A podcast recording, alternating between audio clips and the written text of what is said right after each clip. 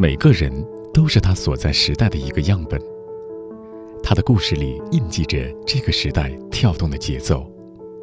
一个人，两个人，三个人，很多人，我们在这里听见他们的故事，一起读懂这个时代的脚步。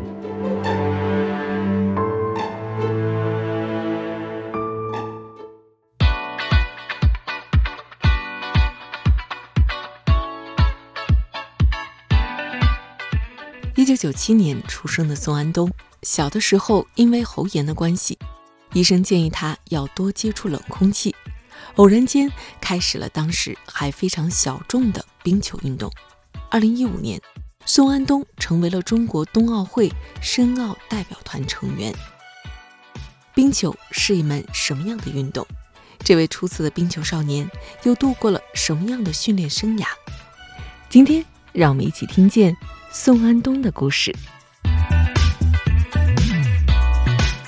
安东你好，你好。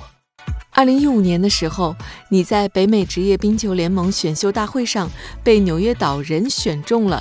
当时的情景记得还清楚吗？呃，挺清楚的，因为我们当时去的时候，我全家都在，嗯，爸爸妈妈、弟弟妹妹都在，然后去的时候非常紧张，因为我们当时不知道我到底会不会被选中。是早上好像十点钟就去冰场，然后他从第二轮开始选，然后一共有七轮，然后我们当时知道我可能，呃，不可能在第五六轮之前被选中，啊，所以前两三个小时在那坐着，基本上挺正常的。快接近第五轮和第六轮的时候就开始紧张了，因为我知道那个我应该可能会被在这两三轮中选中，呃，然后最后在第六轮的时候导人队选中了我。然后我们都非 非常非常的激动。当时我听见我的名字的时候，呃，我都呃不敢相信我真我真的被选中了。回想起来是一个非常非常紧张，但是也非常非常激动的一几个小时。呃，然后一般一般被选中了之后，呃，都会先跟家人拥抱一下，嗯，然后一般都是先拥抱妈妈，然后再拥抱爸爸，然后啊，再再弟弟妹妹这样。所以我我家人都拥抱了一下。然后，然后我就下下台去，呃，去去找我的球队了。然后他们会给你一个，呃，球队的队服，然后一顶帽子，嗯，然后就所有选中你的队的所有的经理啊、教练啊都见一面，呃，星探，呃，他们下面有一大桌子，然后，呃，跟下面的所有人去去打个招呼，握一下手，然后，然后就会去接受呃媒体采访，然后就然后媒体采访可能。呃，一个半小时之后，我才我才再见到家里人。那一年你多大了？呃，十八。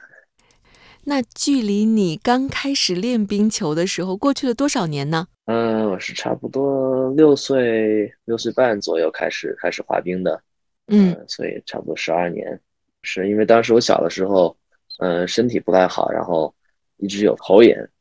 所以说当时我们去找了一个一个中医，然后他说。你需要去多多呼吸一下冷空气，没有是在北京夏天也没什么其他的办法，嗯，所以我们就找到了冰场，然后正好我有一个当时好像是幼儿园的同学吧，碰巧他在打冰球，然后我就我就跟他一起去的冰场。刚开始上冰的时候还是是是是学的花样滑冰，终于有一天我我去冰场的时候，看见有人拿着杆儿，然后戴着手套，然后下面有个球，我觉得这个比花样滑冰看看起来好玩多一点。所以我们我们就就选择了去试一下打冰球。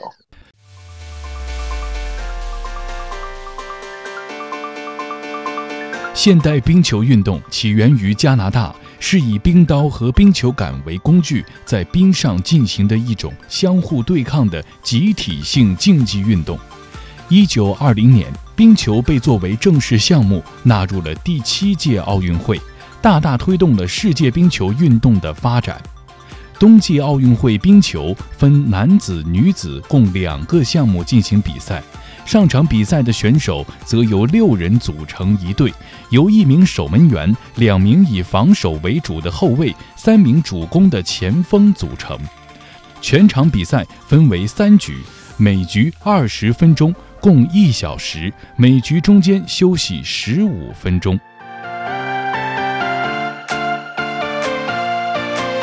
那个时候，其实，在整个北京或者说在整个中国，打冰球的小孩应该还特别少，对不对？对，是，当时真的不是很多。我记得差不多就是我这个年龄段，可能六岁到十岁这么大的孩子，可能只有三四十多个，最多了可能。然后都都当时我们也有有点分散，好像都不在一个冰场打球，呃，所以说就是的确是打球的人非常非常的少。回到我们刚开始提到说，安东在二零一五年被 NHL 选秀大会纽约岛人选中了。这个 NHL 的选秀和我们比较了解的 NBA 选秀的后续的机制是一个大致相同的状况吗？NHL 的选秀跟 NBA 跟 NFL 就是橄那个橄榄球不太一样，因为其他这两个运动是选秀完了之后，呃，你直接去去参加这个这个选你的球队的，因为他是他选你的时候，你的水平就足够。呃，去 NBA 或者去 NFL，嗯，NHL 选秀稍微早一点，他是十八岁选秀，然后选完之后呢，你不，大多数的人都不会直接去，呃，选中你的球队，一般你都是回归，呃，你现在的球队，不管这是青年队还是欧洲的职业队，啊，还是这个大学，呃，然后你就回归你自己的球队，然后你慢慢的发展，然后。等你的水平够的时候，他们才会给你一份合同，然后让你去去参加去打 NHL 或者打他下面的 AHL。所以说，它是一个入选这个球队，然后你进他们的系统，然后他们会帮助你发展，他们会一直观观察你，就是你平常的赛季，呃，他们会会去看你，然后会去给你提一些意见，然后告诉你，如果说你想来岛人队打球，啊，假如说，呃，你需要。这这方面需要做得更好，然后这方面需要做得更好，呃，所以他们会一直帮你，但是大多数人被选秀之后不会直接去去入队。那安东，那就你的了解来说的话，这个当时选秀大会被选中和最终能够得到这个球队合同的这个比例，大概会是一个什么样的情况？那其实我不太清楚比例是多少，但是我知道就是不是所有被选中的人都会得到一份合同。嗯，然后不是所有得到合同的人，都会有一天能打一场 NHL 的比赛。就是有些人得到第一份合同了之后呢，虽然说这是哎，这是 NHL 的合同，但是这一支 NHL 的球队，呃，他可能有四五十个合同，但是他的球队里只有二十多个名额，所以说等于说有二十个人在这个，呃，在在用导人队做比方，就是只有二十个人在导人队打球。然后剩下二十个有合同的人在导人的梯队打球，所以说，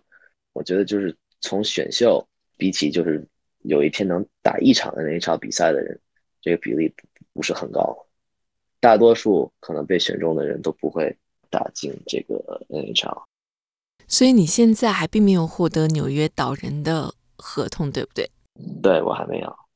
算起来也已经过去了六年的时间了，对于你来说，这是一件。压力很大的事情吗？是的，是的，他的球队只有二十多个名额，但是他有四十多份合同，所以就是竞竞争是很激烈的，可能三四五个人抢一个位置吧，差不多一直是，一般是这样的。你说的位置就是在球场上的那个位置，比方说后卫、边锋这样子。对，对，是，比如说后卫。每场他一般可能有六个人，呃，但是可能有二十个人在抢这六个位置。所以你现在的心态会是怎么样呢？从二零一五年的时候那种选秀的时候，大家都非常的兴奋，然后到现在，然后一直在等待这一张合同的一个状况，会是什么样的心态？其实从选秀之后的心态没有太大的改变，因为我们当时也知道，就是虽然我被我被选中了，但是。呃，我真的能打上，打上 NHL 的可能性，呃，是是很小的，是需要非常努力，然后非常幸运才能，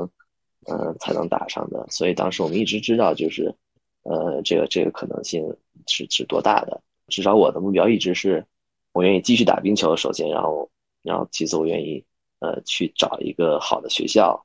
然后好的大学。所以说这一点上，我觉得我是是做到，但是我现在还是，呃，为了。有一天有可能打上 NHL 的呃，可能去去做准备，但是，呃，我我们是其实从一开始我们就知道这个可能性是是在这儿的。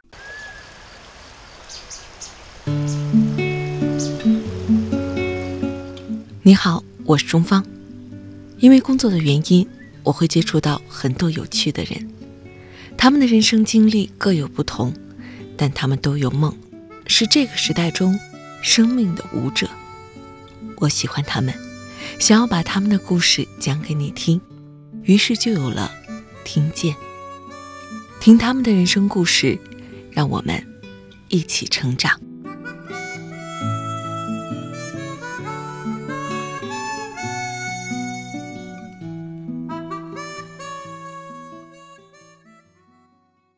安东能够成为这个 NHL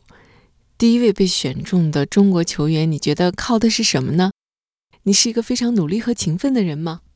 自己说好像不太好哈。可以这么说吧？嗯，可以可以。我就是我觉得，因为我喜欢嘛，所以说我愿意，我愿意多付出一点。嗯，可以可以这么说。这个付出是到一个什么样的程度呢？呃，一开始的时候其实没有那么大，因为。就是刚开始打冰球的时候，因为那时候还不知道，就是到底会不会喜欢，然后也是刚开始，所以说没有那么大的，可能一个星期，呃，滑滑一两次冰，我觉得可能最多了吧，嗯，然后慢慢的当当我越来越喜欢，然后打得越来越好，然后，呃，我们就我和我的家长决就决定可以，比如说多付出一点，可能比如说一个星期上三四次冰。呃，这样啊，然后我可能九九十岁的时候吧，基本上放学了，就大多数时候都是从学校从小学直接去冰场，然后去去滑一两个小时，嗯，然后然后再回家，然后再就是那个时候，啊，其实就是功课都都 都基本上不管了，然后就是这个去上学，然后呃去打球。尤其是去首去贝尔贝尔首都杯之前吧，嗯，那个时候可能是练的最狠的，因为我们知道我们需要需要去加拿大，然后，呃，那边的水平肯定比我们的的的更高。虽然说我们打的是他们的，不是他们最高水平的比赛，但是我们打的那个那个那个级别也是，呃，也是比我们就是那个时候呃见到的球队都好很多。所以说，去贝尔首都杯之前可能是练的最多的一段时间。你们队里边当时有多少个打冰球的小伙伴？我们当时有十一个人，虎仔队。我们去贝尔首都杯的时候是十一个人。看到之前的资料，就说这个虎仔队当时在整个中国打比赛可以说是无往不胜的一个状态。对，是因为我们的呃竞争对手没有那么多，然后打球的孩子就这么就就这么几个人，嗯，所以说就是。一般我我记得我们小的时候都不是打比赛，都是打那种队内的比赛，就是没有不打其他的球队，就是先训练，然后呃训练一个多小时之后，然后打一个队内的比赛。当时都没有打其他球队，所以我们一一打其他球队都都都很高兴，很激动。那你觉得自己为什么会喜欢冰球这个运动呢？嗯，小的时候我是觉得这个呃在冰上滑冰很酷，我觉得。这个，呃，我觉得穿上穿上这这一套护具，然后能拿着杆儿，然后戴着头盔，啊，我觉得很酷。然后当你会滑冰的时候，然后能滑得很快，我觉得这个就是特别刺激。我我是一直挺喜欢这种团体项目的，所以说有队友，这也是我觉得很重要的一点。当时在北京，你们是无往不胜，后来去参加加拿大这个比赛的时候，又是拿了冠军。那个时候会不会？十一个小伙伴都会觉得，哎，我们还挺牛的，然后有点狂的感觉。呃，当肯定是我们当时赢了冠军，当然是很很高兴。然后，呃，肯定肯定觉得有点狂，因为小的时候是你什么都不知道，你觉得你你赢了一个这个冠军了，你好像是是世界冠军了一样。嗯。呃，但是因为我们很小，然后什么都不知道，呃，所以觉得自己有点狂，但是。两三年之后吧，我觉得我就是我们都，当我们都去北美了之后，然后，呃，在在三人队打完球之后，我们才回想起来，他觉得我们那个时候是是多可笑，赢赢了一个业余的这个锦标赛，就觉得自己特别狂，但是刚刚赢的时候啊，的确是觉得自自己挺厉害的。当时那场比赛还记得吗？记得就是我们赢的挺挺轻松的，是六比零还是六比一吧，我忘了。但是，嗯，后来去北美，然后练习、上学、打冰球，那个时候是什么样的想法呢？是家里边就有意愿说希望你往职业的冰球运动员这个方向发展吗？当时当时肯定没有想职业，嗯啊，当时就是就是想，因为当时北京没有那么多十岁之后啊，就没有。可走的一条路了，就是从从冰球的角度上来说，也没有球队，啊，没有联盟，呃，然后就是一边上学一边打球的可能性基本上没有，啊，所以我们那时候做的决定是，要不然就是放弃冰球，要不然就是去另外一个地方去打球，就是完全没有想职业，职业是是一个很遥远的一个一个想法，当时就是想就是再再去找一个地方再打几年球，然后。呃，如果最好的可能就是受一个好的教育，然后啊能去一个好的大学，就是就最多就是这么这么想，没有完全没有没有职业的想法。加拿大是冰球起源的地方，你到了那个地方，那个地方的竞技水平，冰球竞技水平很高，然后我想它整个训练，然后比赛机制可能也会有不一样的地方，适应起来会不会有一定的压力呢？对，是完全不一样。嗯嗯。刚去的第一年一直在适应，不就是像像您说，就是是从从语言到到到冰球到生活，嗯，一直在适应。我和我的家人都是在在慢慢的的的做一些改变，然后就是慢慢的习惯这个北美的生活。冰球这方面来说更适应，因为他们的水平。我我第一年到加拿大的时候，他们已经开始冲撞了，然后我到那个时候从来没有打过冲撞的比赛。所以说，就是前几场比赛，拿着球就被人撞一下，拿着球都被人撞一下，然后都不都，因为以以前从来没有过，以前记得就是拿着球，然后可以拨两下，然后嗯，然后再再带球，然后再往再再再攻击。但是你你去加拿大的时候，他们就就拿着球就开始有人来去去撞你去了，呃，冲撞，呃，我是打了好十场二十场才才才慢慢的开始适应。小的时候一直都在赢。然后呢，到了加拿大去打球之后，可能会有一些落差，对不对？呃，有一点吧，因为当时我们在国内的时候，我们是是打的最好的，但是这也是因为没有我们的竞争对手没有那么强，所以我们我们就是就就剩我们了，所以只有我们，所以我们打的最好那个没有没有太多的挑战。一去加拿大之后，而而且我们都去的是三 A，就是最高的水平了。然后打所有的孩子都打得像我们这么好，所以说一下子你的这个竞争对手，然后你比赛的这个挑战性就一下就就就升级了好几好几步，所以这个是是当时我们有想到，但是没有可能都没有这个感觉会有这么大的影响，但是肯定是有一些影响的，就是从呃从从从六岁到十岁一直在赢球，然后。也一换一个地方之后，就是天天输球，一个很大的变化吧。到什么时候，哎，你觉得在加拿大打球感觉到我又有赢的感觉了呢？我就是到那的第一个赛季，嗯，呃，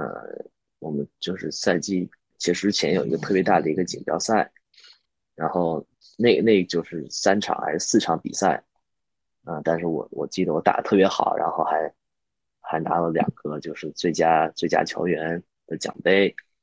我觉得就就是那那个时候就感觉哇塞，这个能在在加拿大也能呃能拿到这个 M M M V P 的比赛奖杯，说明这个一直在进步，就是慢慢的会慢慢的呃变得越来越好。所以我觉得那个给给我也很很大的信心，然后。慢慢的就在加拿大适应了，然后我们球队也是，我可能十十岁的时候，我们球队那个时候打的就集体水平一点都不好，然后等我十三十四岁的时候，呃，我们就是变成我们就是那个地区，呃，打的最好的球队了，所以那个时候就也是又回到天天天天赢球的状态。安东有一点特别想让你分享，就是。在每一场这个冰球比赛开始之前，心态上会是什么样的？会不会觉得很紧张呢？对，我觉得所有人，嗯，嗯可能都会有点儿，都会紧张，会很很激动。我觉得小的时候跟跟现在区别挺大的，至少小的时候，嗯，因为我们都觉得是是玩嘛，这就是一个我们作为娱乐，然后因为喜欢去去做的一个项目，所以说比赛之前也没有那么紧张，嗯，因为主要的是这个小的时候没有什么目标嘛，也没有人去看你要做选拔呀什么的，就是就是去玩儿，嗯，所以小的时候其实没有那么紧张，但是大了之后就不一样了，呃，尤其是是我进大学了之后，看到其很多人就准备方法都不一样，嗯、有些人就是比赛之前不说话，自己戴上耳机，他他有一个自己的一套程序从，像我们是七点比赛，嗯，他从五点到六点半我们上冰热身，他就有一一系列自己需要做的东西，然后还有自己去做，然后他每每次每每场比赛之前就就是做一样的东西，呃，从比如说从怎么换衣服到怎么缠杆儿，然后怎么热身，然后听什么音乐，就是一套东西，每次都是都是一样的。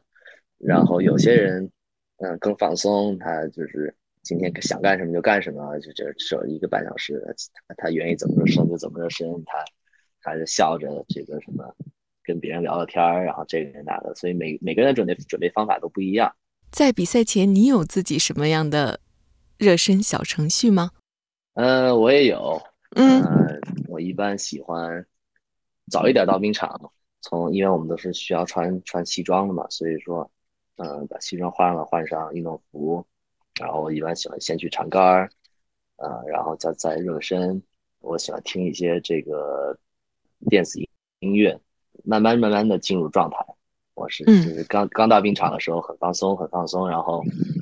快到换护具，然后准备上身握上上冰握热身的时候，呃，才才开始更安静下来，然后再更更专注一些，然后就就开始冰上的热身。冰上的热身，呃，我永远是做做一样的，因为我们的冰上热身就是全全队每次就是做的这些呃十五分钟的热身都是一样的，但是呃中间有一些就是自由发挥的时候。啊，就是你想，比如说有些人去愿意射门，有些人愿意去抻筋。我那个时候就是有一一套自己愿意做的东西，然后我就找找一块冰没人的地方，然后去拨拨球啊，这个那个的。但是也是每场比赛都是一样的。冰球给我们视觉上最直观的感受就是速度非常的快，然后冲撞性非常的强。对于你们来说，每一次上场的时间会有多长呢？对，一般你一次每次上场时间，呃，不超过一分钟，一般是差不多三十秒到五十秒左右。然后，因为你一直是在在冲刺，嗯，你在冰上一直是百分之九十的时候都是在全速滑冰，所以说你这个体力消耗很大，然后你不能在冰上待的时间太长，因为，呃，你你就差不多一分钟的无氧时间，你这个冲刺做完了之后，你就你就得需要下冰换人。一节比赛是二十分钟，嗯，呃，你一节你可以最多上七八次。如果说你是三组轮换的话，呃，一般一般你有差不多能上七八分钟，所以说就是换人的频率是是很很很快的。那每一场比赛的每一次你上冰的时间最长的话会有多长呢？就是如果说你超过了一分半，你这个一分半就是肯定是出问题了，肯定是你在就是对方在压着你，在你的手区出不去，然后你才是这么长时间才才换人的。呃，但是一般情况下，像我说，就是一分钟之内基本上就需要换人了。但是如果说你超过一分半，超过两分钟，嗯，基本上在在冰上就一点劲儿没有了。但是但是因为如果说你被别人被对方在在在你的手区，然后他们压着你打，你没法换人，啊、那你有的时候可能在需要在冰上待两分半、三分钟，这是就是呃是最差最差的，在冰上冰都滑不动啊，但是你得你得守住。很多情况下就是一般这样的，就是三四分钟的那种上场时间，呃，一般最后都都变成就是对方对方进球。如果让你估算一下的话，从小到大自己打过多少场比赛了呢？七八百场比赛吧，可能是。你享受在场上比赛的感觉是吗？对我我很我很很享受，因为你在至少你在状态的时候，你打球的时候，你什么都不需要想，你就是很专注的去打去打你的比赛，去做你这个位置，嗯，需要你做的几件事儿，你需要跟队友配配合，然后就是没有什么其他需要想的，所以很很享受有的时候这这这种感觉，就是一种心无旁骛的专注感，是这样吗？对，是的，是的。那提一些实际性的问题，就是对于有些家长来说，他会有个困惑：我要不要让我的小朋友学冰球？这是一项。危险系数比较强的运动吗？孩子会在其中不太安全吗？我觉得，首先大方面来说，就是所有的冲撞性的运动，嗯，都是很危险的。最危险的就是脑震荡，像冰球、橄榄球，这这是两个，就是这个头部冲撞特别特别危险。就是如果说你在冰上，然后有一个背后冲撞的人，然后你的头和脖子突然一下进进入板墙。这是就是可能是冰球上最最危险的一个动作了，啊，所以脑震荡一直是就是尤其是这几年北美很很注重的一个一个东西，因为的确是很多 NHL 的球员，然后橄榄球的职业球员打完之后都会都会有一些问题的，但是这个我我很幸运，因为我还没有一个特别大的脑震荡，我小十三十四岁的时候有一个小的脑震荡，但是之后就没有没再有过。特别严重的。其他负面的身体上的伤，我觉得可能就是剩下这个关节、肩膀打冰球特别容易脱臼，啊，我也脱臼过一次，啊，但是但是就是这不是就是不影响生命的，我觉得，嗯，这么说就是不太危险，就是脱臼一下然后给它放回去就行，对吧？我觉得都都是都是小事，都是短期的，都是短期的事儿。我觉得如果说你担心打冰球会。会让孩子受伤啊，或者怎么样？我觉得做什么运动都会都会有这个受伤的风险的。冰球，呃，只是其中的一个，然后就是受伤的部位不一样。但是，我觉得我我个人觉得做什么运动都是都是有可能会受伤的。所以这个你要是愿意打球，我觉得就不用多想，因为其实所有人都会受伤的。你如果说你你打的时间够长的话，啊，你可以问，我觉得问任何一个，呃，打打打过十年、十二年。呃，运运动的这个运动员，他们都会有伤，啊，所以这个我觉得不用太大的考虑吧，啊，但是但是就是就是你需要知道，就是这个风险是有的。安东，你刚才说自己是幸运的，但是我在想，就是这会不会跟你本身在场上比较注重安全，然后对周围的观察比较细致，跟自己的个人运动习惯有没有关系呢？嗯，也可能会有一点，我觉得。更我可能更注意一点，就是当有人来撞我的时候，提前看一眼，然后知道他他离我多远，然后会提前提前做好这个保护自己的动作。但是有的时候，有的时候很多其实最危险的这种脑震荡啊什么的，都是你都是你完全不知道的时候。嗯嗯，所以我我说我很幸运，是因为我还还没有过这个这样的一个情况，就是我完全不知道这个后面有一个人，或者前面有一个人。更更幸运的是，还至少还没有人在在我做做过这种背后冲撞啊什么的，呃，那种是就是那种是属于犯规嘛，是那样的冲撞我我还没有包括当时我看到过朋友，呃，队友们就是被后面顶了一下，然后都都是都很吓人的。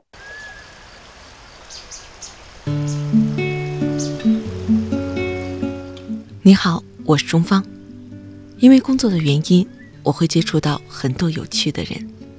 他们的人生经历各有不同，但他们都有梦，是这个时代中生命的舞者。我喜欢他们，想要把他们的故事讲给你听，于是就有了听见。听他们的人生故事，让我们一起成长。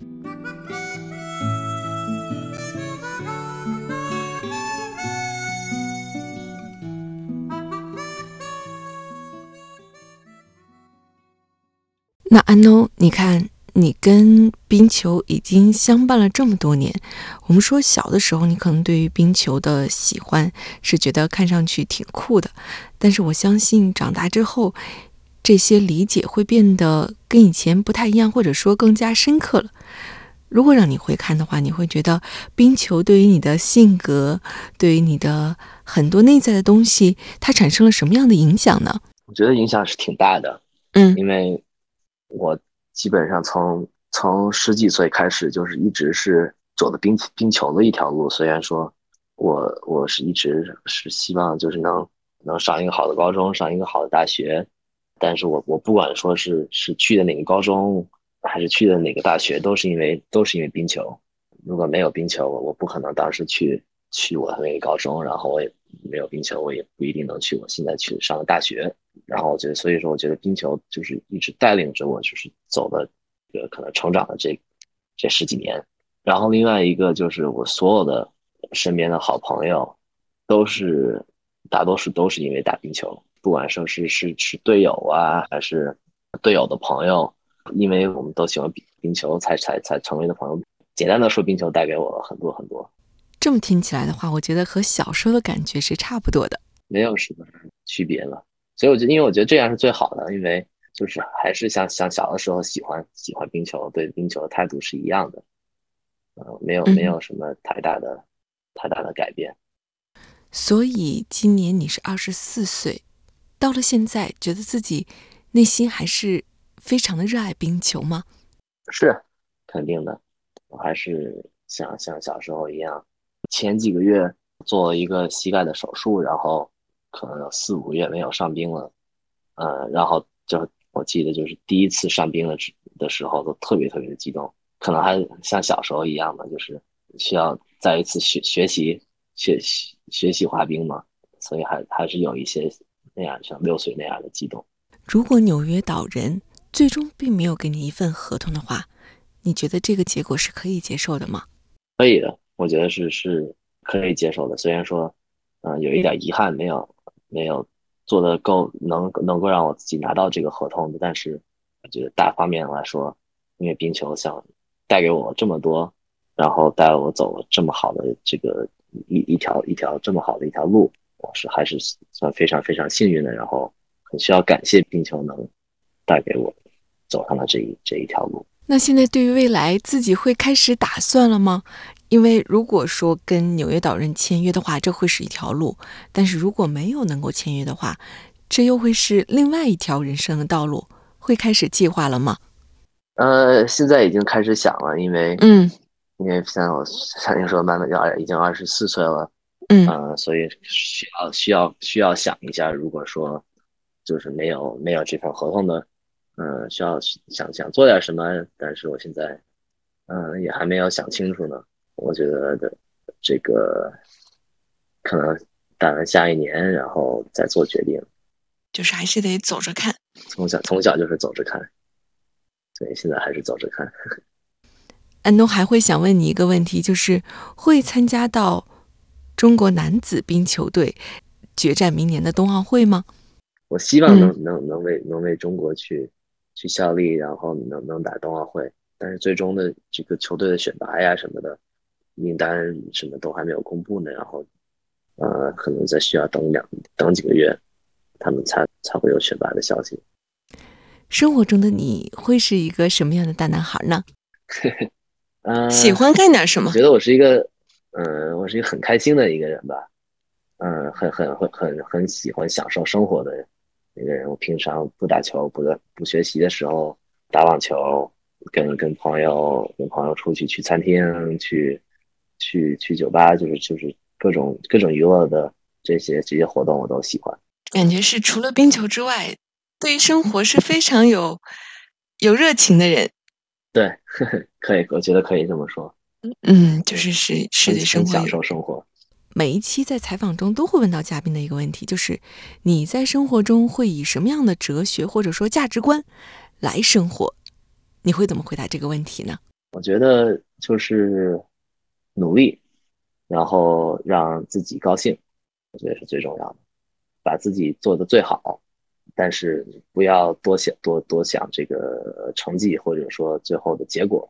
呃，就是把自己每个小事都做好。啊，然后让自己自己高兴，就就是就是最重要的。好，那到了今天节目的尾声了，嗯，我们以这样一个问题来结束，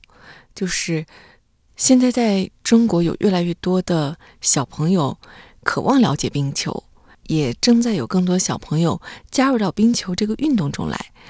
嗯，对于安东尼来说，你是一个冰跟冰球打交道这么多年的一个人，你会对这些小朋友们说一些什么呢？我我唯一的建议就是，我我觉得大家都应该去试一下，你会得到什么样的乐趣啊？会到底会不会喜欢啊？这都是你们自己自己可以去去决定的啊。但是我希望大家都去试一下，因为对我来说这是世世界上最好的运动。然后我希望大家都去至少去尝试一下。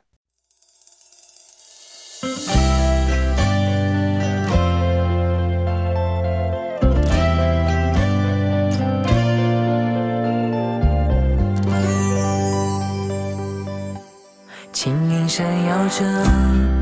他乘着风等日落下山坡，年少夏夜森林的墨绿色，像烟火，看似狂欢却悄然盛开，寂寞独自发。